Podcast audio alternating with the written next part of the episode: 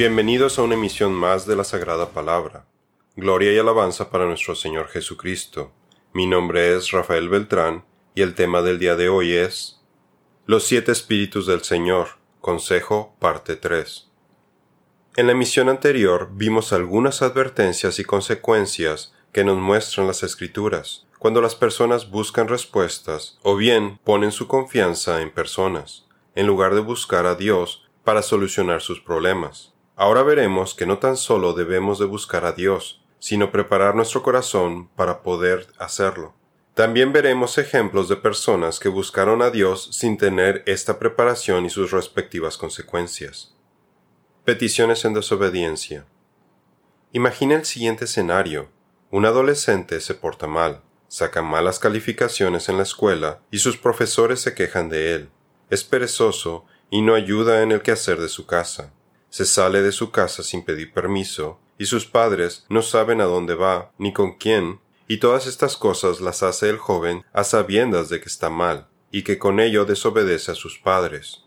Ahora imagine que este joven se acerca a su padre y le pide dinero para salir a pasear, e incluso le pide prestado el automóvil. ¿Qué cree usted que le va a decir este padre de familia? De forma similar, cuando vivimos con un estilo de vida de pecado, y hacemos peticiones a Dios porque estamos en dificultades, ¿cómo cree usted que va a reaccionar Dios? Veamos a continuación algunos ejemplos que nos muestran en las Escrituras de personas que hicieron eso, que viviendo en pecado, aún así buscaron a Dios, para hacerle peticiones, para pedirle su consejo. Si observo iniquidad en mi corazón, el Señor no me escuchará. Salmo 66, 18. El Señor está lejos de los perversos, pero oye las oraciones de los justos. Proverbios 15:29.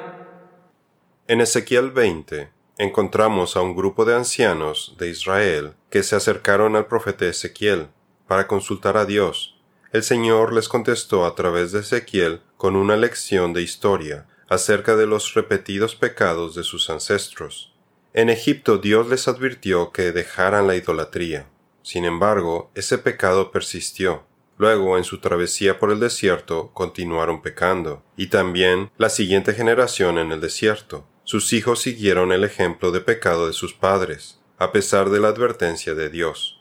A su entrada a la tierra prometida continuaron con la idolatría, y además pasaban a sus primogénitos por el fuego. Durante todo este tiempo, en diferentes ocasiones, Dios contuvo su furia sobre ellos, en consideración a su nombre, en Ezequiel 20:49, luego de escuchar todo este relato, estos ancianos se dijeron entre sí que Ezequiel hablaba con parábolas, o sea, sus duros corazones no quisieron y o no pudieron entender el mensaje. Puede ver nuestro artículo Los siete espíritus del Señor, entendimiento, parte 2, para mayor referencia acerca de la dureza del corazón y sus consecuencias. Dice el Señor, fue porque rechazaron mis decretos, no anduvieron en mis estatutos y profanaron mis sábados, porque el corazón de ellos se iba tras sus ídolos. Ezequiel 20:16. Entonces dije, Ah, Señor Dios, ellos dicen de mí, ¿no habla este más que parábolas? Ezequiel 20:49. Por eso la reacción de Dios en Ezequiel 23 de no permitir ser consultado por estas personas que continuaban pecando, tal como lo hacían sus ancestros. Es decir, no podemos vivir con un estilo de vida de pecado y esperar que Dios conteste nuestras peticiones, o que nos guíe. Más bien, primero necesitamos reconciliarnos con Él. Oh Hijo de hombre, habla a los ancianos de Israel y diles que así ha dicho el Señor Dios. ¿Han venido para consultarme? Tan cierto como que vivo yo, que no seré consultado por ustedes, dice el Señor Dios. Ezequiel 23. También observamos esta misma reacción en Ezequiel 14 del 1 al 11, ya que las personas tenían ídolos en sus corazones, es decir, sus mentes estaban lejos de Dios, al estar pensando en sus ídolos y no en el Señor, transgredían el primer mandamiento, y a su vez no obedecían el mandato de Deuteronomio 6 del 4 al 6 y de Mateo 22 del 36 al 40.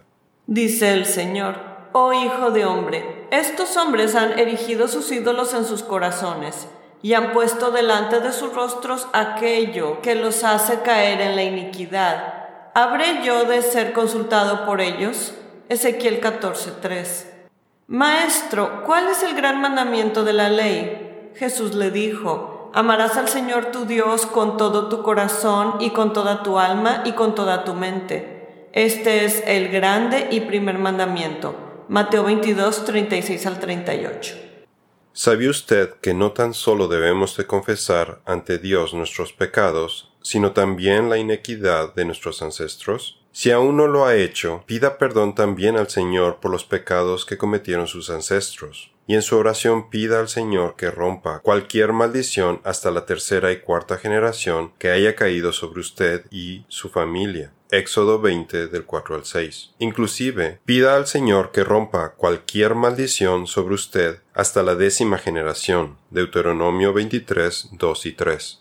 Dice el Señor, si confiesan su iniquidad y la iniquidad de sus antepasados por las infidelidades que cometieron contra mí, y también porque procedieron con hostilidad contra mí, yo también procedía con hostilidad contra ellos para llevarlos a la tierra de sus enemigos o si su corazón incircunciso se humilla y reconocen sus iniquidades, entonces me acordaré de mi pacto con Jacob, me acordaré también de mi pacto con Isaac y de mi pacto con Abraham, y me acordaré de la tierra. Levítico 26, 40 al 42. Y los descendientes de Israel se separaron de todos los extranjeros y se pusieron de pie, confesando sus pecados y las iniquidades de sus padres Nehemías 9:2 Había un punto en el que la gente parecía buscar al profeta Ezequiel como entretenimiento, como si fueran a escuchar a un cantante, como una distracción, pero sin hacer caso a su mensaje. Dice el Señor, y tú eres para ellos como la canción de amor de uno que tiene una voz hermosa y toca bien un instrumento. Oyen tus palabras, pero no las ponen en práctica. Ezequiel 33:32 ese es el problema que incluso si Dios les dijera qué hacer, les diera su consejo, las personas al tener dureza en sus corazones simplemente no hacen caso, no escuchan consejos. Por otro lado, encontramos otro ejemplo con los fariseos, quienes aparentaban ser piadosos y seguir las leyes de Dios, sin embargo, buscaban más bien el quedar bien con otras personas, como nos dice el apóstol Mateo. Dice Jesús, más bien hacen todas sus obras para ser vistos por los hombres. Ellos ensanchan sus filacterías y alargan los flecos de sus mantos, aman los primeros asientos en los banquetes y las primeras sillas en las sinagogas, las salutaciones en las plazas y el ser llamados por los hombres rabí, rabí. Mateo 23, 5 al 7. Cuando este tipo de personas buscan al Señor en oración, no lo están haciendo con un corazón arrepentido, como nos relata el doctor Lucas. Dice Jesús, dos hombres subieron al templo a orar. Uno era fariseo y el otro recaudador de impuestos. El fariseo, puesto en pie, oraba para sí de esta manera. Dios, te doy gracias, porque no soy como los demás hombres estafadores, injustos, adúlteros, ni aun como este recaudador de impuestos.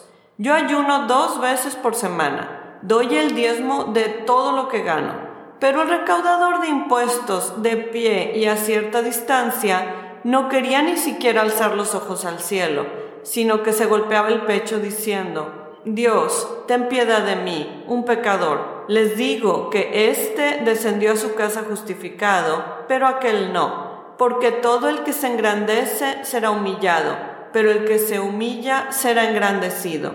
Lucas 18, 10 al 14. Tampoco lo hacen en verdad, porque ellos mismos están engañados, son ciegos guiando a otros ciegos. Nótese que los fariseos en todo momento piensan que ellos están en lo correcto. De forma similar, si alguien practica la idolatría y el sincretismo, piensan que están bien porque están rezando a la Virgen o a un santo, no se dan cuenta que ellos viven en pecado y que sus oraciones no son aceptables. El que aparta su oído para no oír la ley, aún su oración es abominable. Proverbios 28:9. Preparándonos para buscar a Dios. Si usted ha buscado a Dios para pedirle su consejo, su ayuda, y siente que sus oraciones no son escuchadas, revise su comportamiento, examine los mandamientos del Señor y vea si está cumpliendo con todo lo que Dios requiere de nosotros. Oh hombre, Él te ha declarado lo que es bueno. ¿Qué requiere de ti el Señor? Solamente hacer justicia, amar misericordia y caminar humildemente con tu Dios. Miqueas 6:8. Le recomiendo que lea Isaías 58. Por ejemplo, vea la siguiente escritura, en donde Dios nos dice varias cosas que son de su agrado. Al hacer este tipo de actividades, el Señor nos ofrece su guía y curarnos. El ayuno que he escogido no es más bien romper las cadenas de injusticia y desatar las correas del yugo, poner en libertad a los oprimidos y romper toda atadura? ¿No es acaso el ayuno compartir tu pan con el hambriento y dar refugio a los pobres sin techo, vestir al desnudo y no dejar de lado a tus semejantes? Si así procedes, tu luz despuntará como la aurora, y al instante llegará tu sanidad. Tu justicia te abrirá el camino, y la gloria del Señor te seguirá. Llamarás y el Señor responderá. Pedirás ayuda y Él dirá, aquí estoy. Si desechas el yugo de opresión, el dedo acusador y la lengua maliciosa, si te dedicas a ayudar a los hambrientos y a saciar la necesidad del desvalido, entonces brillará tu luz en las tinieblas, y como el mediodía será tu noche. El Señor te guiará siempre, te saciará en tierras resecas, y fortalecerá tus huesos. Serás como un jardín bien regado, como un manantial cuyas aguas no se agotan. Isaías 58 del 6 al 11. El arrepentimiento es el primer paso para acercarnos al Señor, así como el Hijo pródigo, quien al recapacitar acerca de su situación, buscó pedirle perdón a su Padre y regresar con él. Por otro lado, Juan el Bautista predicaba un bautismo de arrepentimiento, precisamente preparando al pueblo para la llegada del Mesías. Juan el Bautista apareció en el desierto predicando el bautismo de arrepentimiento para el perdón de los pecados. Marcos 1.4 Acérquense a Dios y Él se acercará a ustedes. Pecadores, limpiense las manos. Ustedes los inconstantes, purifiquen su corazón. Santiago 4:8. Las purificaciones sirven como preparación al predisponer al hombre a un estado necesario de limpieza para un encuentro con Dios. Después el Señor le dijo a Moisés, Desciende y prepara al pueblo para mi llegada conságralos hoy y mañana y haz que laven sus ropas. Asegúrate de que estén preparados para el tercer día, porque ese día el Señor descenderá sobre el monte Sinaí a la vista de todo el pueblo. Éxodo 19, 10 y 11.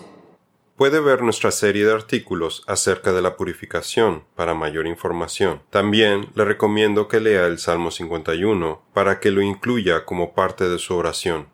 Ten piedad de mí, oh Dios, conforme a tu misericordia, conforme a lo inmenso de tu compasión. Borra mis transgresiones, lávame por completo de mi maldad y límpiame de mi pecado. Salmo 51, 1 y 2. Esconde tu rostro de mis pecados y borra todas mis iniquidades. Crea en mí, oh Dios, un corazón limpio y renueva un espíritu recto dentro de mí no me eches de tu presencia y no quites de mí tu Santo Espíritu. Salmo 51, 9 al 11. Así como nuestro ejemplo inicial del adolescente, primero necesitamos buscar una reconciliación con nuestro Señor. Necesitamos arrepentirnos de haber tomado malos caminos y pedirle perdón, interesarnos en su palabra para saber qué es lo que Él requiere de nosotros y poner en práctica lo que Él nos dice. Si usted ha llevado una vida lejos de Dios y ahora quiere acercarse a Él, le recomendamos que revise el link Jesús para que primero enmiende su relación con el Señor. Si buscamos a Dios de forma sincera y lo obedecemos, Él nos guiará y nos dará su espíritu de consejo. Jesucristo es el buen pastor, quien guía a sus ovejas. El Señor es mi pastor, nada me faltará. En lugares de verdes pastos me hace descansar junto a aguas de reposo me conduce, Él restaura mi alma, me guía por senderos de justicia, por amor de su nombre. Aunque pase por el valle de sombra de muerte, no temeré mal alguno, porque tú estás conmigo. Tu vara y tu callado me infunden aliento. Salmos 23, 1 al 4. Con tu consejo me guiarás y después me recibirás en gloria. Salmo 73, 24. El espíritu de consejo es el que capacita a los creyentes para vivir una vida santa y dar testimonio de Cristo. Pero recibirán poder cuando el Espíritu Santo venga sobre ustedes, y serán mis testigos en Jerusalén, en toda Judea y Samaria, y hasta los confines de la tierra. Hechos 1.8. El espíritu de consejo guía nuestros pasos. Pasaron por la región de Frigia y Galacia, habiendo sido impedidos por el Espíritu Santo de hablar la palabra en Asia. Cuando llegaron a Misia, intentaron ir a Bitinia, pero el Espíritu de Jesús no se lo permitió. Hechos 16, 6 y 7. El Espíritu de consejo nos instruye, pero si no creemos en Él, tendremos dificultades para entender sus mensajes. Mientras Pedro meditaba sobre la visión, el Espíritu le dijo, Mira, tres hombres te buscan, levántate pues, desciende y no dudes en acompañarlos, porque yo los he enviado. Hechos 10, 19 al 20.